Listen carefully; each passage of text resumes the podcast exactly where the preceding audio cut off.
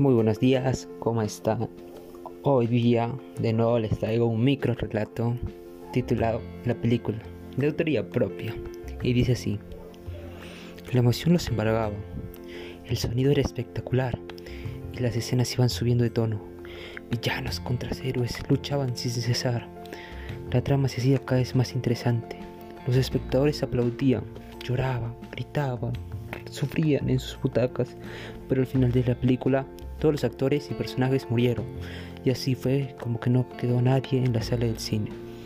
Gracias, sigan escuchando más podcasts.